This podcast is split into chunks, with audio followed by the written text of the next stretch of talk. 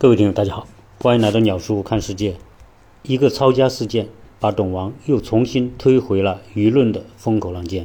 那董王确实不是一般的人，他是一个操纵舆论的高手。借他美丽的家被抄的这件事情，给了他一个与他的支持者深度捆绑到一起的机会，并且他马上展开了凌厉的反攻，告诉他的支持者，今天的美国的政坛已经腐败透了。私有财产再也不是神圣不可侵犯的了。他认为他是遭到了无法无天的政治迫害。他要求他的支持者用行动来支持他。所以，他紧接着在他的社交媒体上就发出了一个给他募捐的号召。今天你要看到美国的政坛，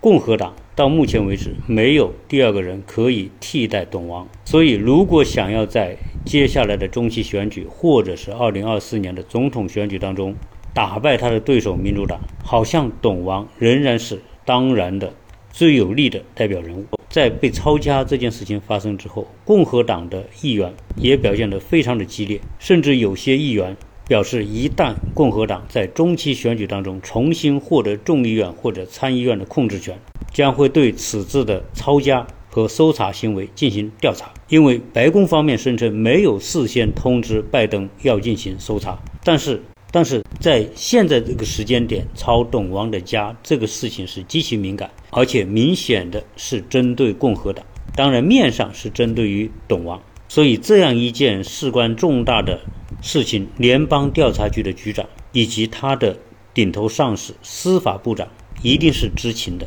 那么司法部长要动共和党，特别是要动董王，大概率他也是会要通知到老拜的。而现在的抄查只是。对董王调查的一个步骤，并不意味着董王立刻会面临刑事指控，因为关键问题是他查抄的那十几箱的文件里面有没有违法的证据。现在可能的违法的指控，第一是攻击国会的骚乱，是不是他主使的？第二是他有没有将机密文件带到自己的住处？另外一个看到有一些。新闻媒体爆出说，这一次抄他的家，还有一个原因是董王有可能违反了防间谍法。这个防间谍法说明什么呢？就说明董王利用他的职位，在他卸任之后，又将重要的美国机密文件或者情报出卖给其他国家。当然，这件事情大家一直都知道，民主党一直指控董王跟俄罗斯是有关联，而且董王跟普大帝的关系很好。其实我们要回看过去，董王在任的那四年当中，确实我们发现董王和普大帝之间，大家是相安无事的。美国那几年对于俄罗斯的制裁也没有像现在那么大，更没有煽动第三国发起针对于俄罗斯的代理人战争。因为那个时候大家都知道，董王的执政理念里面，他是持孤立主义的。政策，他不愿意去参与其他国家，更不愿意因为其他国家的事情而花那么多的钱。所以，我们把这些事情联系起来看，民主党似乎就找到了一个借口，说原来董王和普大帝关系那么好，他们之间是不是有某一种的联系，甚至有某一种的勾结，甚至美国选举的时候后面有其他国家的操控，所以想从这一次的查抄当中去找到。董王和普大帝之间是不是有某一种违法的联系？从现在的情况来看，董王仍然是民主党的最有力的挑战者。如果不能将他摁倒，对于民主党来说就是凶多吉少。所以这里面的几件事情，包括他把机密文件私藏带回家，一旦这个罪名成立，并且被判有罪，那意味着他就失去了再次。担任公职的机会。如果从文件当中找到了董王有违反反间谍法的证据，那他也有可能被判有罪。如果冲击国会山、煽动骚乱的罪名一旦成立，并且被判有罪，那这几项罪名当中的任何一项都可能使得川普失去再次担任公职的机会。以目前川普的影响力以及他的性格，老拜一旦要动他。那可能有两个结果：一是成功的将他定罪，使得共和党群龙无首；第二种可能是，如果不能将他定罪，那这种行为有可能使得共和党更加同仇敌忾、紧密团结，而董王的支持者会更加坚定地支持他。这对于接下来的中期选举，对民主党来说绝对不是一件好消息。所以，那我们就会想，老拜如果不是老拜亲自下令的，那最少他下面的司法部长绝对不太可能在没有把握的情况之下去做这样抄家的行为。所以，很多美国的新闻媒体就在挖，到底联邦调查局或者是司法部找到了什么样的证据，知道董王确实私藏了国家的机密文件。那有媒体说，FBI 的探员。在这一次查抄当中，带走了十一套的机密文件，其中有四套标识为最高机密文件，三套为秘密文件，三套为机密文件。那么接下来我们就要看，对于被查抄的这些机密文件或者是最高机密文件，能不能够征得法官的同意，将这些文件解封。美国的记者对于这种事情是高度敏感，所以大家就在关注。据《华尔街日报》的报道说，他们已经看到了 FBI 这次行动的搜查和扣押令，以及查获的物品和文件的清单。相关文件一共有七页，这个包括搜查令本身，两个在一定程度上描述了搜查对象和原因的附件，以及一份交给川普法律团队的。查获物品的收据，就是说我把你的东西拿走，我还是要给个收据给你。在这中间有三页的物品清单，显示 FBI 的探员拿走的文件当中包括十一套的机密文件。那么这些机密文件里面包括一些什么样的内容呢？据说是跟核武器相关的。那么董王的律师认为，他带走的这些文件是。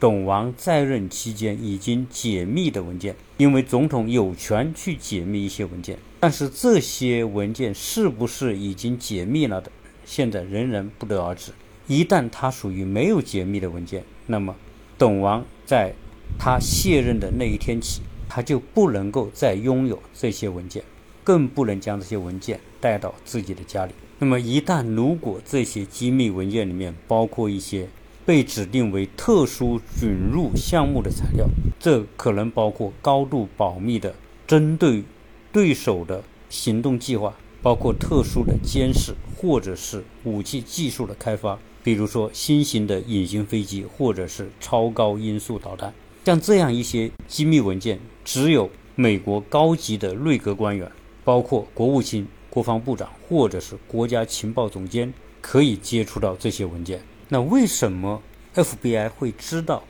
董王的海湖庄园拥有这些文件呢？这里面很多人怀疑，可能在海湖庄园里面有 FBI 的卧底，或者最少有 FBI 的线人向 FBI 提供相关的线索。在八月八日的这一次搜查当中，联邦特工他们穿的是便装，也并没有带武器。由于他们持有相关的搜查令，允许他们去搜查。前总统办公室、前总统及其工作人员使用的相关的储藏室和所有其他房间，以及可以存放箱子和文件的任何地方。但其实这一次的搜查只搜查了董王的三个房间，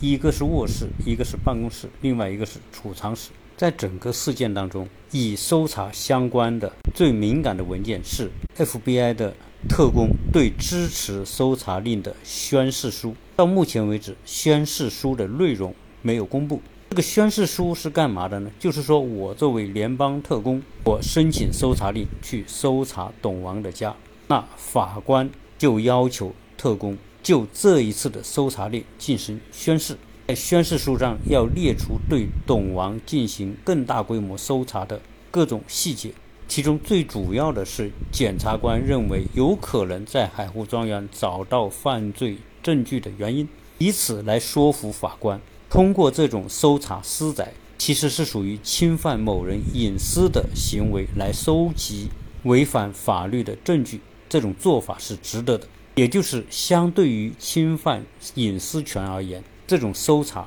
是必要的。而且宣誓书当中大概还要包括政府认为董王破坏的具体的法律是哪些，以及对他的庄园存放了哪些机密文件所进行的调查的简要说明。由于宣誓书是属于不公开的信息，而且有可能永久封存，所以外界不会知道联邦调查局在行动之前到底了解了多少相关的内情。所以这次的搜查给了董王非常好的借口，号召他的支持者对这种他所谓的侵犯私有财产。美国不再是一个民主国家，在这种在他的这种号召之下。他的很多支持者把目标对准了美国的联邦调查局和签发搜查令的法官。董王在上一次的选举当中，由于被推特、Facebook 永久关停了他的账户，所以他后来就自己建了一个媒体，叫 Truth Social。这个应该可以翻译成叫真实的社交媒体，因为他说别的社交媒体、别的新闻单位都是假媒体、假消息，所以他就搞了一个。Truth Social 在他的这个媒体上，他的粉丝有三百多万。那三百多万当然也不少，但是相对于他在被推特关禁账户之前拥有的八千万粉丝，那数量还是差了很多。所以这一次的查抄行为对于董王来说是福还是祸，要看下面的进展情况如何。如果不能够找到有力的实锤的证据证明董王有违法，那弄不好，这个事情反而帮了董王的大忙。因为现在的情况来看，美国民众对于在台上的民主党的执政者是有很多的不满。最直接的就是现在通货膨胀是四十年以来的最高。对于美国人来说，开车加油是每天都必须发生的事情。而现在美国的油价那么高，很多地方已经达到五美元或者是六美元一加仑。在俄乌冲突之前，美国很多地方的油价都是在两美元到四美元之间，而现在油价涨了一倍多，这对于普通老百姓来说，大大的加重了他们的生活的负担和生活成本。所以，对于民主党来说，不管冒多大的风险，他们认为这样做一定是值得的。那从美国的政治来说，我们在过去就聊到，美国是一个政治上高度分裂的国家。这种分裂主要在于民主和共和两党，它的支持者是分裂的。共和党的支持者主要是白人的保守势力和保守选民，而民主党的支持者主要是白左、拉美裔的和黑人，而且这两个群体几乎可以说是水火不容。所以，两党的政治人物都会不顾一切的通过。打击对手的方式来获得他的支持者更坚定的支持。以董王本人的做事风格，他的性格，一旦他要上台，那么他们对于民主党的那些大佬一定会痛下杀手。即便那些民主党的大佬退休了，那共和党上台也会祸及到他们的子孙。所以，我们看到美国的两党在那些选民高度关注的话题上，从来就是非白即黑。比如说这一次的反堕胎法，民主党是支持堕胎，但是最高法院由于是保守派占多数，是偏共和党的立场，所以老派就会利用他的总统权力来进行对冲，通过签发总统令来以反堕胎法作对。对于今天美国这样政治上的对立，如果他们还能够通过选举的方式来进行 PK 的话，其实我们也看到他的一些。极端的支持者已经不满足于这种文斗的方法，所以这一次董王被抄家之后，董王的很多支持者就号召要拿起武器来对抗政府。如果一直关注美国政治的人会知道，美国的选民其实他们是非常健忘的，好了伤疤忘了痛。本来在上一次董王是有非常大的。概率可能赢得他的连任，但是因为疫情导致大量的人死亡，使得很多人，包括原来共和党的支持选民，也觉得董王不是那么回事，因此在选举当中投了老拜的票。所以我说那一次不是因为老拜比董王更厉害，而是因为大部分人都希望董王早点下台，包括曾经支持过董王的人。而现在疫情才刚刚过去两年，选民就对民主党非常的失望，而今天的共和党内部更是高度团结一致对外，他们正觉得美国在堕落，美国在被有色人种颠覆，美国正变得不是他们认识的那个美国。所以说，这一次的抄家可能是一场大戏序幕的拉开。那么，接下来的美国会面临哪些重大的挑战呢？首先就是美国的人口问题，尤其是美国的人口结构，可能是打击美国国运的结构性问题。在鸟叔过往的节目当中，非常多次的聊到美国人口结构的变化。由于美国是一个多种族的国家，大家知道中国是一个多民族的国家。那么多种族和多民族到底有什么不同呢？其实这个有特别大的差别。种族讲的是人种不同，比如说白人、拉丁裔的人、黄种人、黑人，他们人种不同，这叫种族。而民族不同，比如说中国，虽然中国有五十六个民族，有汉族、蒙古族、维吾尔族、藏族、满族等等种种那些民族，其实从人种上来说，大家是同一个人种，都是黄种人。民族的差异仅仅在于历史文化环境传统观念上的差异，而种族的差异则是在由里到外的不同。就比如说白人和黑人。你认为白人和黑人一起生活之后，他们就能够完全同化吗？其实从很多国家来看，不同种族的人很难真正彻底同化。就像白人和黑人之间，那我们今天说中国是一个大一统的中华文化、中华民族，首先大家是同一个种族前提下的文化差异，而且在中国的历史当中，外来的少数民族经过一些年代的。通婚，一起发展，很快基本上就分不清你我。但是美国则绝对不一样。今天美国新增人口当中有一半是拉丁族裔的，是美国人口当中增长最快的族群。其次，黑人的人口比例也有大幅的上升，反倒是白人在国家的人口比例当中快速的下降。那么，随着人口结构的这种颠覆式的变化，美国白人的资源、他们的政治权利、他们的国家